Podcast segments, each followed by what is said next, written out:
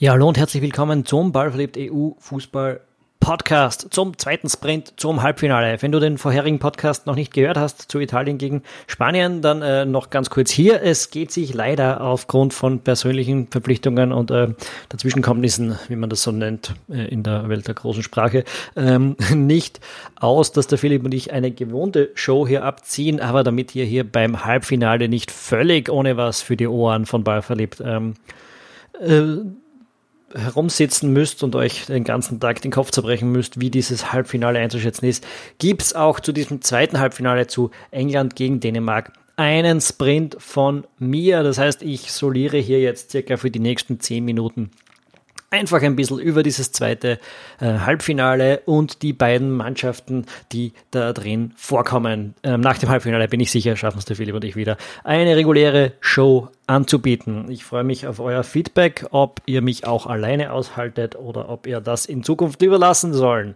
Ähm, wie gesagt, ich habe hier keine Korrektur durch den Philipp. Das heißt, wenn ich Blödsinn rede, ähm, dann äh, erfahre ich es erst später in den Facebook-Kommentaren und Dazu kommt natürlich die zweite Meinung, die hochkompetente Meinung von meinem lieben Kollegen Philipp. Ähm, ich glaube, ich habe mich noch nicht vorgestellt, für alle das erste Mal dabei sind. Fehlt, also die, diese, diese Meinung fehlt und ich bin übrigens der Tom Schaffer, äh, bin die zweite Stimme von Ballphilipp. So, wir legen jetzt hier los. Wenn du was über das erste Halbfinale wissen willst und du hörst das jetzt, bevor es gespielt wurde, Italien gegen Spanien, dann geh doch zurück und hör die Folge, diese Folge an, denn das ist das Dienstagsspiel. Am Mittwoch geht es dann zwischen England und Dänemark weiter.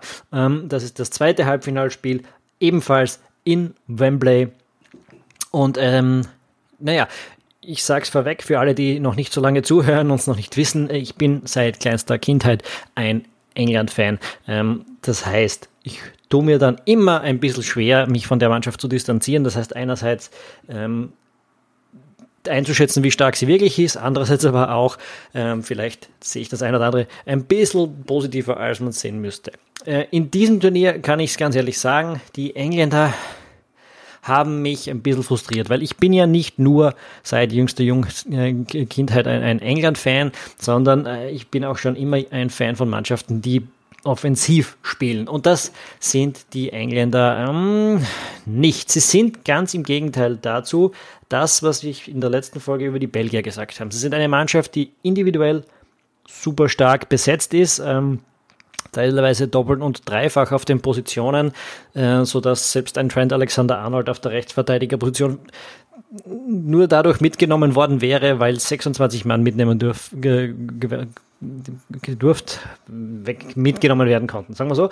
Äh, und Southgate hat sich das vorher aber sehr stark überlegt und hätte sich der, äh, dann hat er sich verletzt, damit hat sich das ergeben. Aber wenn man einen solchen Spieler dort hat und äh, überlegt, ob man ihn zu Hause lässt, dann zeigt das, der Kader ist sehr stark. Die Engländer spielen es aber eben wie die, äh, haben es wie die Belgier und eben auch wie die Franzosen und, und äh, Portugiesen bei den letzten Turnieren sehr stark als kontrolliertes Team angelegt. Die spielen keinen Hurra-Fußball, die spielen keine, ähm, wir geben Vollgas und schauen, was rauskommt, Fußball.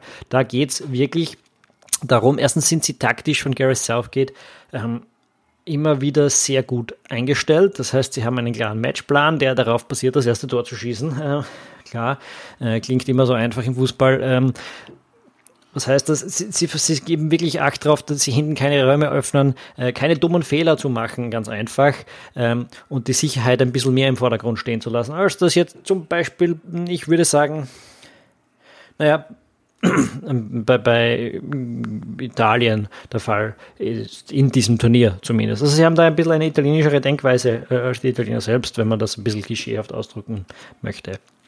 Ähm, ansonsten haben sie natürlich ein Wahnsinnsteam äh, besetzt vorne mit Harry Kane, der jetzt auch zu treffen beginnt, aber dahinter auch viele Spieloptionen, die sie auch im Turnier schon ein bisschen ausgepackt haben. Lassen wir auch das kurz ein bisschen Revue passieren, wie sie bisher durch dieses Turnier gekommen sind. Ähm, die Engländer haben in der ersten Partie gegen ähm, Kroatien, man darf nicht vergessen, das war 2018 das Halbfinale, ähm, einen 1 zu 0 Sieg eingefahren, einen verdienten 1 zu 0 Sieg eingefahren, ähm, der zeitweise gezeigt hat, dass sie offensiv, dass sie vorne drauf gehen können, dass sie aktiv sein können. Äh, das nächste Spiel gegen die Schotten war ziemlich gar nichts. Also da, es gab ein 0 zu 0. Die Engländer haben auch nichts anbrennen lassen, was ihnen die Chance auf den Gruppensieg genommen hätte in dieser Situation. Aber eigentlich sind sie nicht wirklich aufgetaucht. Wir haben das im Laufe des Turniers schon ein bisschen besprochen. Ein rätselhaftes Spiel ein bisschen. Ähm, haben dann gegen Tschechien äh, in der dritten Runde souverän und ungefährdet diesen Gruppensieg äh, mit nach Hause genommen, der zu dem Zeitpunkt ja mehr oder weniger, also der Aufstieg ist mehr oder weniger festgestanden. Äh, das hat sich als glücklicher Zufall erwiesen, denn während man in der zweiten Partie noch überlegen konnte, wollen, wollen die vielleicht nicht Erster werden, weil der Weg äh, vom Ersten ein bisschen einfacher sein könnte, ähm, hat sich das Turnier dann doch ganz anders ergeben, äh, als es zu diesem Zeitpunkt möglich gewesen wäre. Und ähm, die Engländer sind so in einen viel angenehmeren Ast gefallen. Sie haben es dann ähm, im Halbfinale, im, im, im Achtelfinale mit Deutschland zu tun bekommen. Das ist jetzt kein angenehmes Los, aber ähm, Deutschland in diesem Zustand ist zumindest, äh, naja, machbar gewesen und die Engländer haben das äh, dann auch souverän gemacht, würde ich sagen. Sie haben sich als effizientere Mannschaft gegen Deutschland erwiesen. Beide Mannschaften haben es eben mit diesem kontrollierten Fußball gerade in diesem Spiel probiert. Ähm, und die Engländer waren dabei auch noch effizient und die Deutschen eben nicht. Also ich würde auch sagen, äh, ein, ein verdienter 2 zu 0 Sieg und ein verdienter Sieg natürlich. Ähm, und bis zu dem Zeitpunkt wusste man nicht, können die Engländer auch mal ein bisschen mehr laufen lassen. Ähm, aber jetzt kommt auch ein bisschen die Euphorie rein. Sie waren jetzt gegen die Ukraine zum ersten Mal nicht zu Hause in Wembley und haben im Viertelfinale dann halt 4 zu 0 gewonnen. Ähm, auch das ist kein super aussagekräftiges Ergebnis, muss man sagen, denn die Ukraine sicher der schwächste Viertelfinalist gewesen, vielleicht sogar schon der schwächste Achtelfinalist, hat sich trotzdem in dieses Viertelfinale irgendwie reingefuchst, ist jetzt aber natürlich als österreichischer Gegner in der Gruppenphase auch raus, hat ein 4 zu 0 für die Engländer dort gegeben, klarer, verdienter, ungechallengter Sieg. Im Prinzip die Engländer haben da erstmals auch mehr Tore geschossen. Ähm, und, und was man nicht vergessen darf, sie haben immer noch, es sind fünf Spiele gespielt, kein Tor gehalt, äh, erhalten. Das weist schon darauf hin, wie erstens, dass der Weg dorthin für die Engländer nicht der schwierigste war. Das komme ich gleich nochmal, aber andererseits auch, dass sie eben wissen, wie sie äh, Ergebnisse rausspielen, dass sie nichts anbrennen lassen, wenige Fehler in, letzter, in der letzten Reihe machen.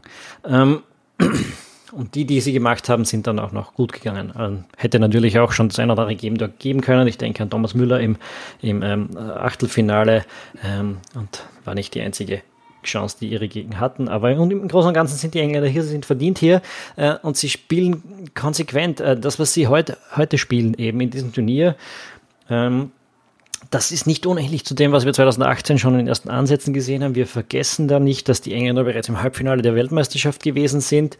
Auch damals ähm, war es ein bisschen so, dass man in der Gruppenphase ja mit äh, Belgien, Tunesien und Panama nicht das große Lospech hatte, gegen Belgien schlussendlich eh knapp verloren hat, äh, die anderen beiden Partien aber dann äh, auch ja, verdient gewonnen hat, äh, dann ist man über diesen, über die, über einen relativ einfachen Ast mit einfach ist ein bisschen viel gesagt bei Kolumbien, aber über Kolumbien im Elfmeterschießen weggekommen, hat dann im Viertelfinale Schweden ausgeschaltet und ist dann erst im Halbfinale an Kroatien in der Verlängerung gescheitert. Damals wusste man nicht, ist das die Mannschaft, kann die noch wesentlich mehr?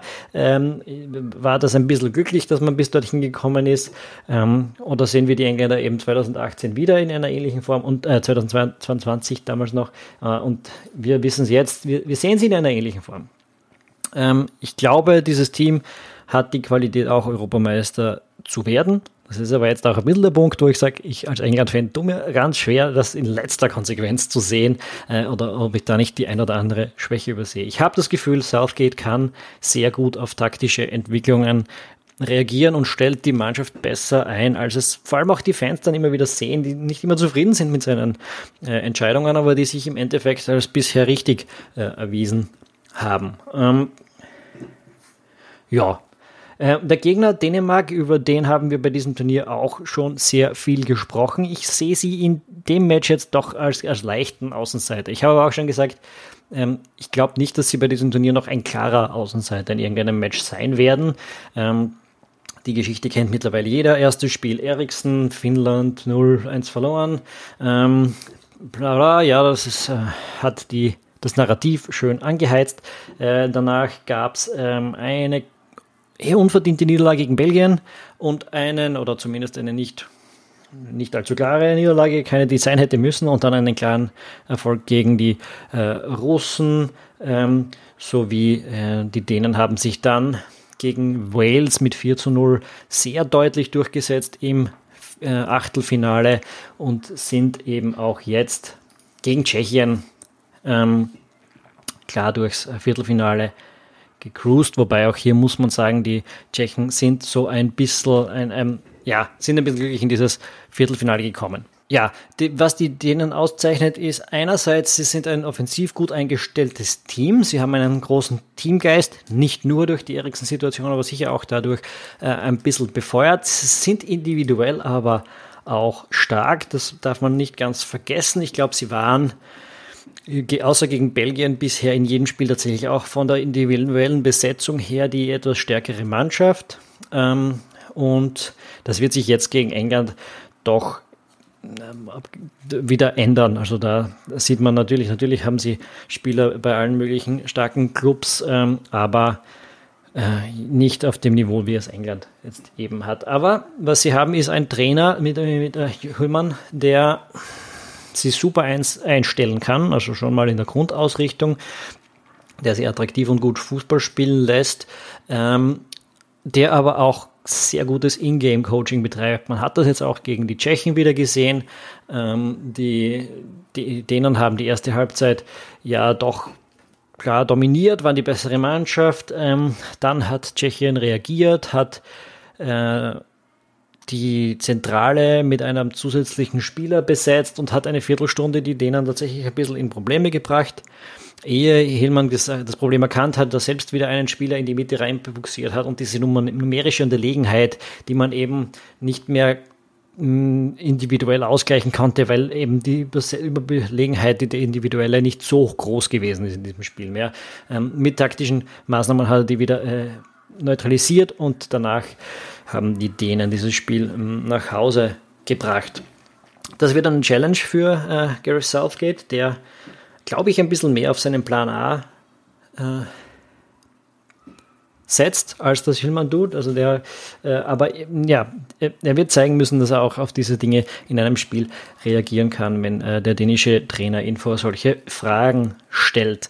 Ähm, ich würde sagen, zu ca. 60-40 werden die, äh, werden die Engländer hier also sind nicht zu favorisieren. Dementsprechend nimmt man beide meine Tipps aus diesem und dem vorherigen Podcast, werden wir ein Finale zwischen England und Italien sehen.